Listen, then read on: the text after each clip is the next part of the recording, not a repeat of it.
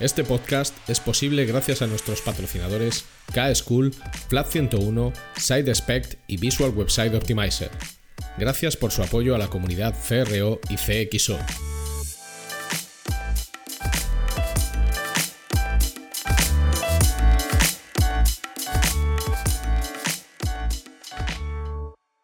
Mi nombre es Ricardo Tallar y estás escuchando CRO Café en español el podcast de referencia en CRO y CXO, donde hablamos con profesionales digitales de todos los rincones del planeta sobre nuestro trabajo, con el objetivo de compartir, entretener y aprender.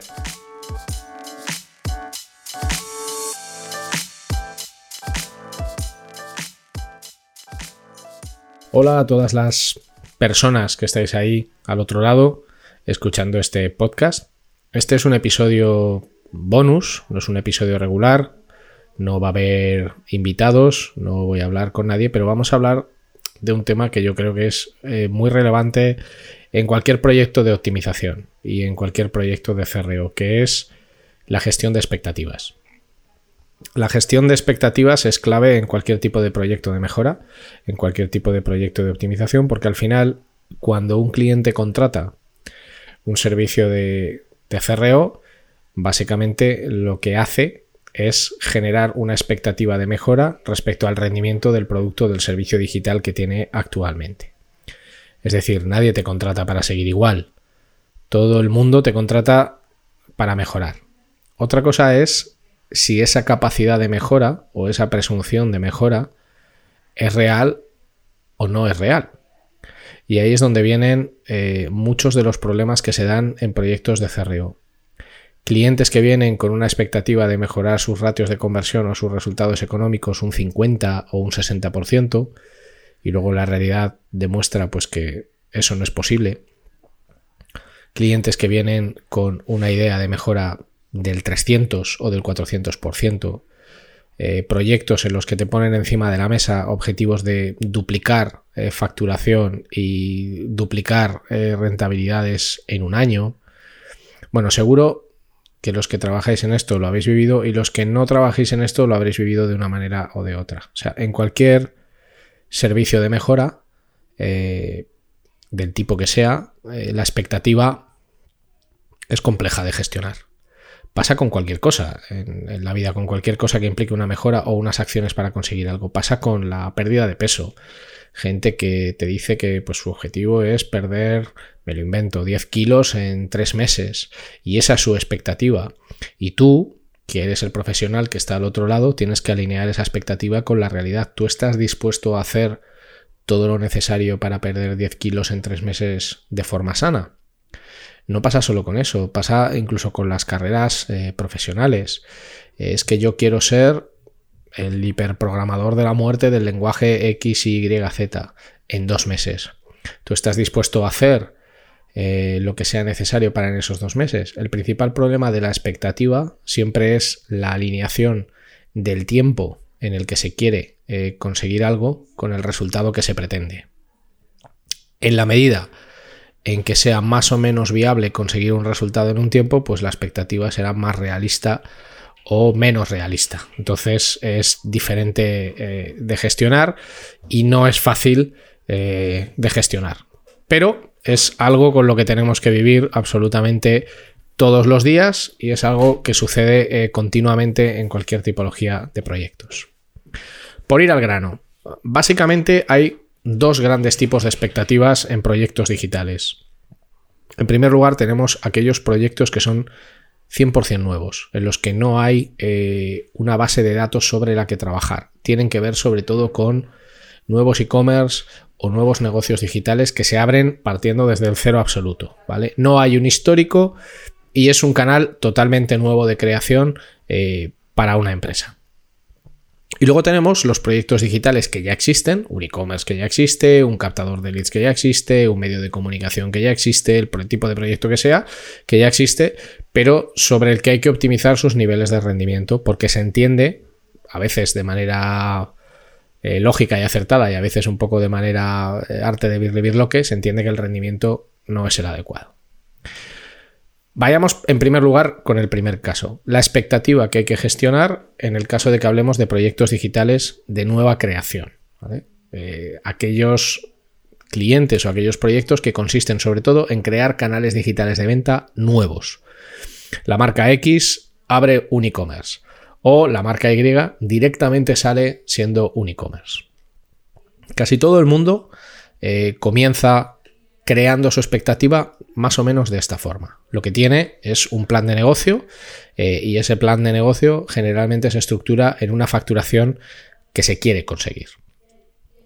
El que la facturación que se quiere conseguir sea realista o no, lo dejamos para otro momento. Hay muchos criterios para definir objetivos realistas, quizás el más conocido es el criterio SMART, específico, medible, alcanzable, realista y en tiempo determinado. Es un criterio que le debemos a George eh, T. Doran, por si lo queréis buscar, y que te ayuda por lo menos a eh, configurar objetivos de negocio que sean posibles, que sean que tengan sentido, que sean coherentes. Pero casi todo el mundo empieza con un plan de negocio. Y generalmente esos planes de negocio comienzan eh, basándose en un precio medio de un ticket o del producto que yo voy a comercializar online. Al final, yo estoy fabricando un producto o voy a colocar un producto en el mercado, sé el precio que yo voy a pagar por ese producto, sé o debería saber el margen que quiero conseguir después de cubrir los gastos necesarios para la fabricación, la distribución, el marketing, etcétera, y a partir de ahí tengo un precio de venta al público. Tengo un, PVP. Y al, al, final el objetivo se basa, el, el plan de negocio se basa en a cuántas personas voy a venderles un producto o un servicio mm, por un PVP eh, concreto en un núcleo eh, de clientes que generalmente se saca de un dato demográfico. Vamos a ver esto con un ejemplo. Yo soy una empresa que crea un canal de venta digital desde cero para vender un producto nuevo que es un juguete. Y ese juguete tiene un precio medio de 30 euros. Es el juguete que sea, cuesta 30 euros. Y yo lo oriento a niños entre 3 y 8 años. Ese es mi target. En realidad los compradores van a ser los padres, pero mi target, los que le van a pedir a sus padres que quieren el juguete, son niños de entre 3 y 8 años. Ahora yo me voy al, INE, a la web del INE, del Instituto Nacional de Estadística, y sé con los últimos datos, esto lo he sacado hoy mismo, los últimos datos son del año 2020, en España hay 2.696.262 niños en esa franja de edad entre los 3 y los 8 años. A partir de aquí, seguro que muchos de vosotros habéis oído esto de, bueno, 2.696.000, supongamos que nos lo compra un 10%, ¿vale? 269.600 eh, niños, 269.600 posibles compradores. El problema de los números o de este tipo de cálculos es que son perversos porque sobre el papel pues todo parece fácil, ¿no? No hay mejor novela de ciencia ficción que una hoja Excel. Bueno, vamos a suponer quedamos por válido que un 1%, fijaros lo que os digo, ¿eh? un 1% de ese público comprará nuestro producto en nuestro primer año de vida. Lo que estamos diciendo es que vamos a venderles nuestro juguete de 30 euros de ticket medio a 26.963 niños. Eso equivale a hacer 808.890 euros de facturación. Ya tenemos una facturación estimada, ya tenemos un punto de partida.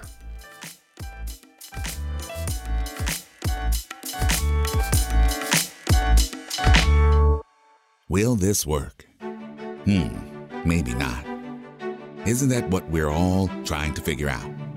With VWO, create and A B test different variations of your website to continuously discover the best performing versions that improve conversions. Stop guessing. Start A B testing with VWO today.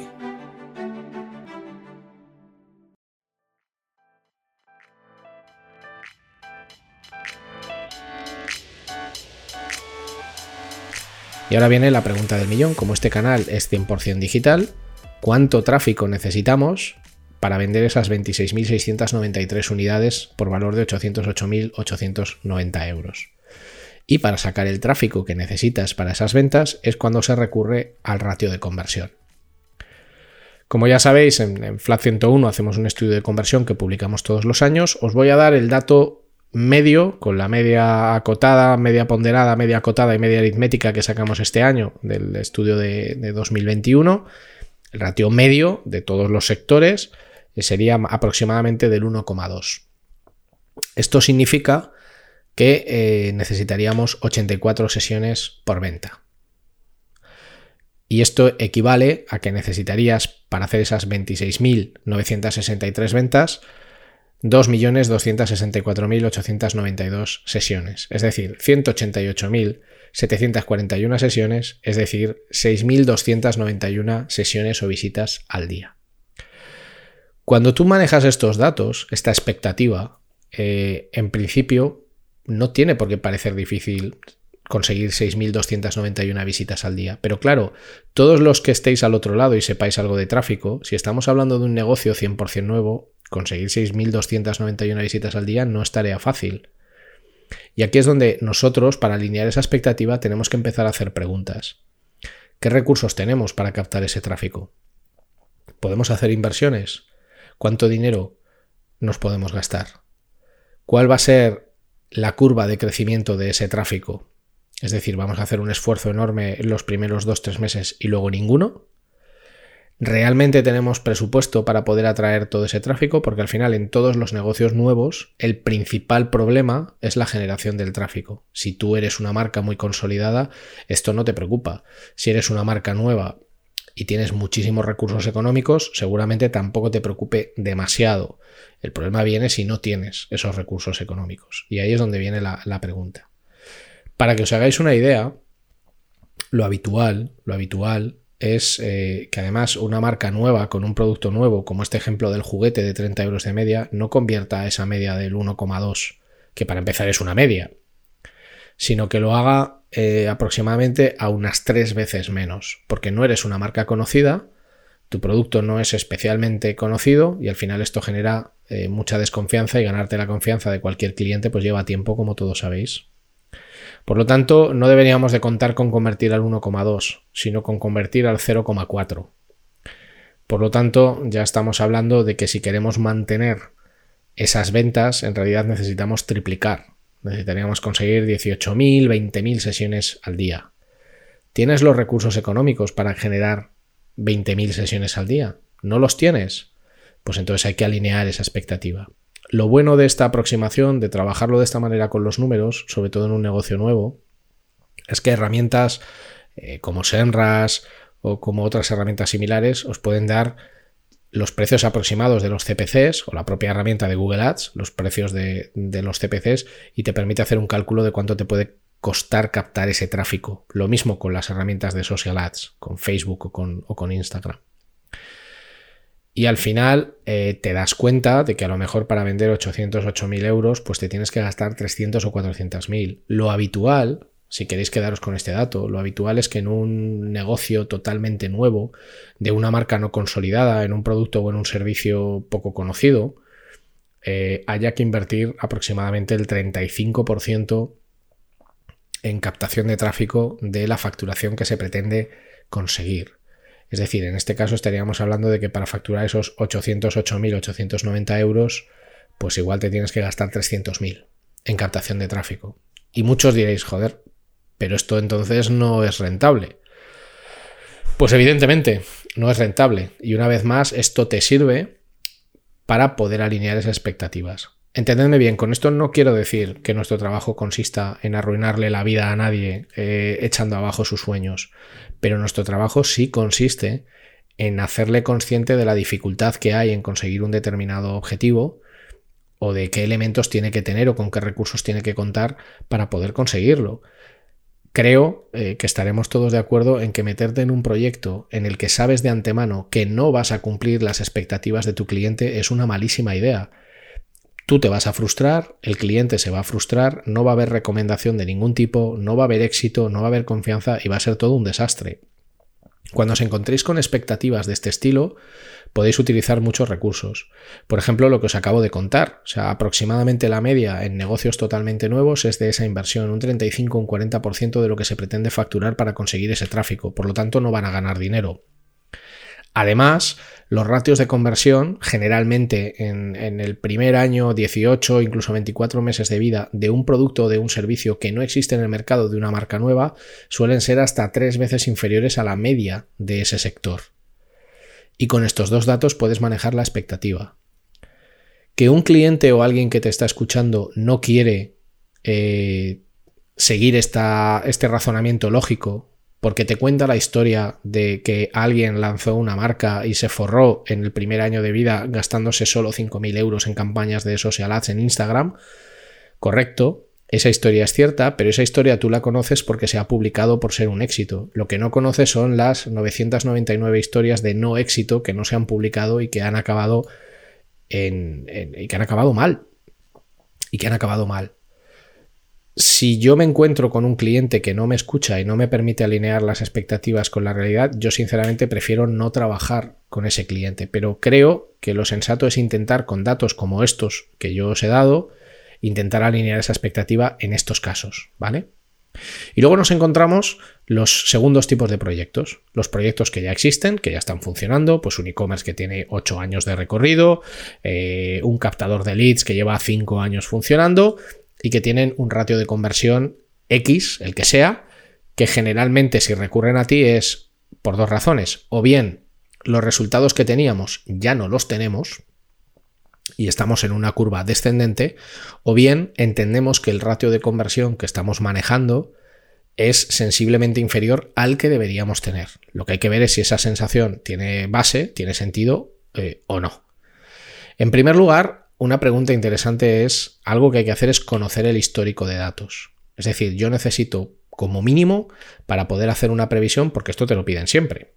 O sea, mucha gente te dice, vale, yo tengo ahora mismo un 0,8% de ratio de conversión, te voy a dar el proyecto de CRO a ti, ¿cuánto me vas a mejorar el ratio de conversión? ¿Un 10? ¿Un 15? ¿A un año? ¿Cuánto va a mejorar esto estando el proyecto en tus manos? En principio esa pregunta está mal hecha, porque el ratio de conversión en realidad es un dato irrelevante en términos de negocio. A ti lo que te interesa conseguir es una rentabilidad, son unos resultados económicos, y esos resultados económicos, por ejemplo, pueden conseguirse con un ratio de conversión inferior al que tienes. Lo que sucede es que hay que eh, trabajar otras palancas, ¿vale? Pero esta es una pregunta muy habitual. Yo tengo un ratio de conversión del 0,8. ¿Cuánto voy a mejorar si te doy a ti el proyecto? ¿Vale? Preguntas que hay que hacer para alinear esa expectativa, ¿no? O para poder responder a esa pregunta. Yo cuando me hacen esa pregunta siempre respondo lo mismo. Yo no puedo garantizar una mejora porque hay muchas variables que no conozco y hay muchas variables que además de no conocer yo no puedo intervenir.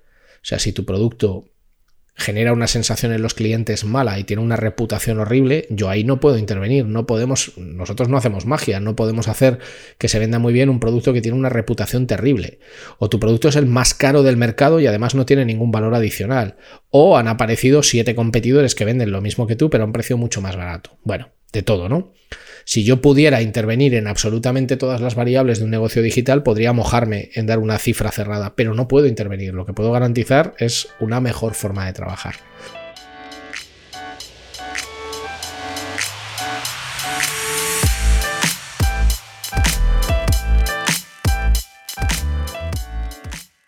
Ahora vas a escuchar un anuncio, pero de verdad que es un anuncio relevante.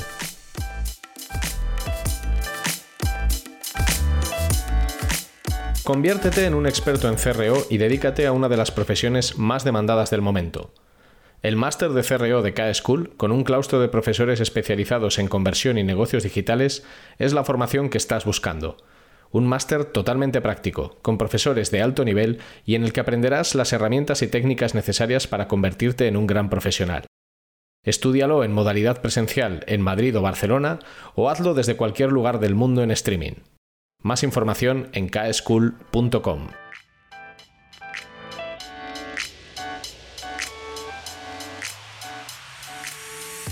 Pero bueno, preguntas que podemos hacer. En primer lugar, déjame ver tu histórico de datos, como mínimo dos años de datos, que estén consolidados, que sean fiables, que sean seguros. Teniendo dos años de datos, podéis trabajar incluso con Excel un análisis predictivo. Si queréis, podéis buscar, lógicamente esto es un recurso de voz, no lo vamos a hacer, pero si buscáis en YouTube o en otros canales eh, análisis predictivo Excel, encontraréis cómo con series de datos de dos años podéis lanzar un análisis predictivo que os diría más o menos cuál sería la progresión natural de ese negocio en los siguientes dos años, siempre y cuando las variables se mantengan constantes. Es decir, si tú tienes has tenido en el año 2020 un 1,3% de conversión y has vendido X unidades invirtiendo medio millón de euros, ¿cuánto conseguirás al año siguiente manteniendo todas esas variables estables? También puede hacerse diciendo, bueno, pues me gasto 400.000 en lugar de 500.000. ¿La tendencia histórica que arrastras es negativa o es positiva? Porque claro, los objetivos de mejora muchas veces no tienen por qué ser de mejora pueden ser de frenar una tendencia. Si tú vienes de tres años consecutivos de perder ratio de conversión, de perder facturación y de que tu negocio digital cada vez funciona peor, no pretendas que por contratar a cualquier profesional o empresa eh, de CRO, de repente esto eh, convierta el 100% más. La decisión de compra de un cliente se basa en la marca. Es decir, la marca tiene un peso específico en la decisión de compra, porque esto es bastante relevante, tanto si eres distribuidor como si eres una marca que vende eh, como tal.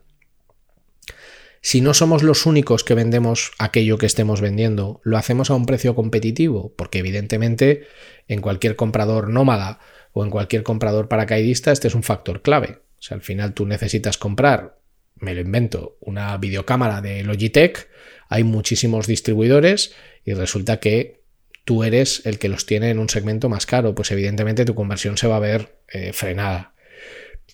¿Los niveles de rendimiento de los flujos de navegación principales son los adecuados? ¿Hay un análisis de que los flujos de navegación top of the funnel, middle of the funnel, bottom of the funnel, el checkout está funcionando correctamente?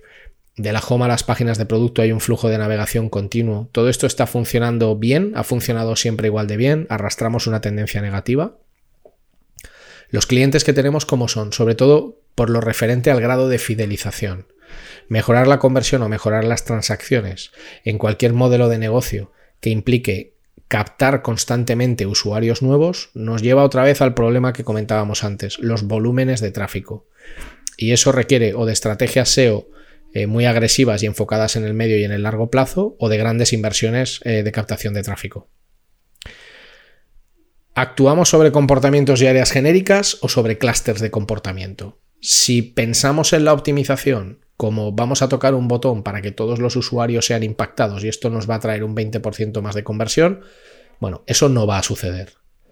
Hay que pensar en qué optimizaciones son posibles de hacer en cada segmento de usuarios. Clientes fidelizados, clientes no fidelizados, clientes que vienen de canales sociales, clientes que vienen de canal mail, clientes que vienen de la tienda física y luego van al canal digital. ¿El volumen en el que vamos a impactar es grande o es pequeño? No es lo mismo mejorar un 2 o un 3% en un site que maneje 8 millones de sesiones al mes que en un site que maneje 80.000. O sea, el impacto nada tiene que ver. Y luego, y esto es muy importante, si el cliente realmente se compromete, no sé en qué forma, legal o de qué manera, a hacer las implementaciones necesarias para que los cambios que se proponen o los test que se proponen sean implementados. Eh, yo lo he vivido en primera persona clientes y proyectos en los que los resultados no llegan, no porque las recomendaciones o las identificaciones de problemas y las soluciones planteadas no sean buenas, que lo son, sino porque el cliente no tiene capacidad de implementarlo o no lo ha implementado. Entonces, ¿cómo vas a mejorar si no haces nada de lo que se propone? Al final, eh, el margen de mejora que tú le puedes dar a alguien cuando viene con un segmento o con un proyecto concreto tiene mucho que ver también con tu conocimiento de ese segmento de mercado y de ese sector. Es muy difícil que si no tienes experiencia previa, por ejemplo, en venta de viajes o en venta de cruceros, puedas estimar una mejora, teniendo en cuenta todas las cosas que acabo de comentar antes eh, y unas cuantas más. Si, por ejemplo, a las preguntas que os he dicho, un cliente o un proyecto no es capaz de responderos con cosas claras, en realidad esa expectativa no es una expectativa, es magia. O sea, está esperando que tú consigas un milagro. Y lo que hay que ver es, por un lado, si tú me puedes dar toda esa información que os he pedido antes y además si tú tienes capacidad para ejecutar todos los cambios que se propongan, además de una manera ágil y priorizada. A partir de ahí, ¿qué mejoras se pueden esperar? Pues mirad, en un proyecto en el que todo vaya rodado, y la conversión base de la que partamos esté aproximadamente en la mitad del estándar, es decir, el estándar, como decíamos antes, 1,2, pues tú estás en un 0,6. Si podemos conseguir que las cosas se implementen y no hay variables de negocio que afecten negativamente, es decir, no eres el más caro de mercado, no tienes muchos problemas en la entrega, en el delivery, etcétera, quizás podamos movernos en una mejora entre el 15 o el 30% a un año. Y podamos estar por encima en el segundo año, ¿vale? Porque generalmente las mejoras suelen ser incrementales. Las primeras mejoras, salvo que estemos en un desastre absoluto, pueden producir un impacto pequeño, pero se van incrementando. Pero es, es difícil. Y luego el tema de los volúmenes. Es decir, cuando tú vendes muy poco o tu volumen transaccional es muy bajito, en general los impactos que vas a tener pues van a ser muy grandes. Mejoras del 60, del 70, del 80%. Cuando trabajas contra un millón de transacciones no vas a conseguir mejoras del 60 o del 70%, porque interviene muchísimo, muchísimo la parte de producto. O sea, comprender el producto, comprender el servicio, el market fit y cómo ese producto, cuál es el storytelling con el que se pone en el mercado, pues tiene un impacto bastante grande, ¿no? Seguramente diréis, Ricardo, no me estás ayudando nada porque no me estás diciendo en ningún momento eh, cuál es, cómo gestionar esta expectativa. Yo lo que os digo es, si un cliente o un proyecto no es capaz de darte respuesta a esas preguntas que hemos dado antes, es muy difícil calcular una posible expectativa. Si te da respuesta a todas esas preguntas y viene de una tendencia lineal en la que menos mantiene, más o menos mantiene su ratio de conversión año tras año y te va a dar facilidades en la implementación, y hablamos de un producto o de un servicio que tiene un precio inferior a los 100 euros, seguramente podamos conseguir una mejora entre el 15 y el 30% en el primer año de trabajo, siempre y cuando, eh, bueno, estemos moviéndonos en, parámetros de negocio normales. No somos los más caros, no somos los más baratos, pero bueno, tenemos una masa de clientes con los que trabajar. Más o menos nos podemos mover en, en esos ratios. Pero es que cada caso hay que analizarlo de manera totalmente, de manera totalmente individual. Insisto, lo verdaderamente importante para gestionar la expectativa de crecimiento es que os puedan responder a esas preguntas que hemos hecho. Si no te pueden responder, tú no puedes dar una previsión. Y me faltan muchas preguntas ahí, pero tampoco quiero que esto se haga eterno. Si no hay, eh, es muy fácil decirle a un proveedor de cerreo, oye, yo quiero mejorar mi conversión en un 80%. Claro, fantástico. Y yo también quiero ganar un 40% más. El tema está, insisto, en conocer la respuesta a esas preguntas. Si tú me facilitas todo este conjunto de datos, me das toda esta información y tengo capacidad para ver todas las tendencias, podré alinear esa expectativa. Pero este es un ejercicio que debe de hacerse sobre todo al principio, porque comercialmente, y esto es una cosa un poco espinosa, pero comercialmente es muy fácil decirle a un cliente, sí, sí, yo te garantizo como mínimo un 40% eh, de mejora. Y ya tengo el cliente, porque yo le he dicho que le voy a mejorar un 40%. Yo siempre digo lo mismo, yo no puedo garantizarte una mejora, porque yo no controlo todas las variables de un negocio. Yo simplemente te puedo decir que voy a utilizar un método que está comprobado y que está contrastado y que ese método garantiza la mejor forma de trabajar y, la, y el máximo número de probabilidades de éxito, pero no te lo puedo garantizar. Y esta es una conversación que a veces es un poco amarga porque hay proyectos y hay clientes que quieren comprar esa ilusión, esa ilusión de mejorar un 80, un 90, un 200% de manera mágica. Eso no pasa. Y yo creo que también nuestra responsabilidad como profesionales es decir que eso eh, no va a suceder. Para que yo haga un cálculo preciso necesito mucha información. Si tú no te tomas la molestia en darme esa información o ni siquiera la conoces, yo no puedo eh, hacer un cálculo más o menos preciso de mejora. Y ese debe ser el punto de partida. Cuanta menos información me des, menos compromiso tendrás en mi, en mi parte.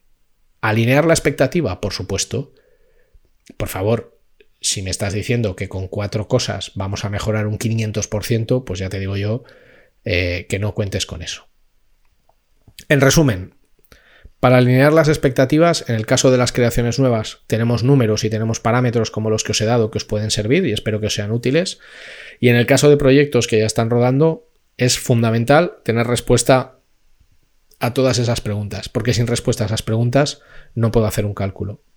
En cualquier caso, fundamental tener esta conversación antes eh, de arrancar el proyecto o en los primeros estadios. Porque si no lo hacemos y lo dejamos para el final, aparecerá la frustración, el tú me dijiste esto y esto no ha sucedido, no me pusiste sobre aviso de estas cosas y un montón de, cosas más.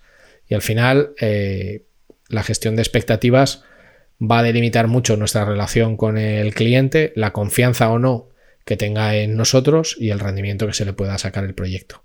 Bueno, espero eh, que esto os haya sido útil y sobre todo sirva en la gestión de las expectativas de los proyectos en los que trabajéis. Muchas gracias por estar ahí, tomándoos vuestro cóctel, corriendo, conduciendo y no abandonarme y dejarme solo y haber escuchado este episodio hasta el final.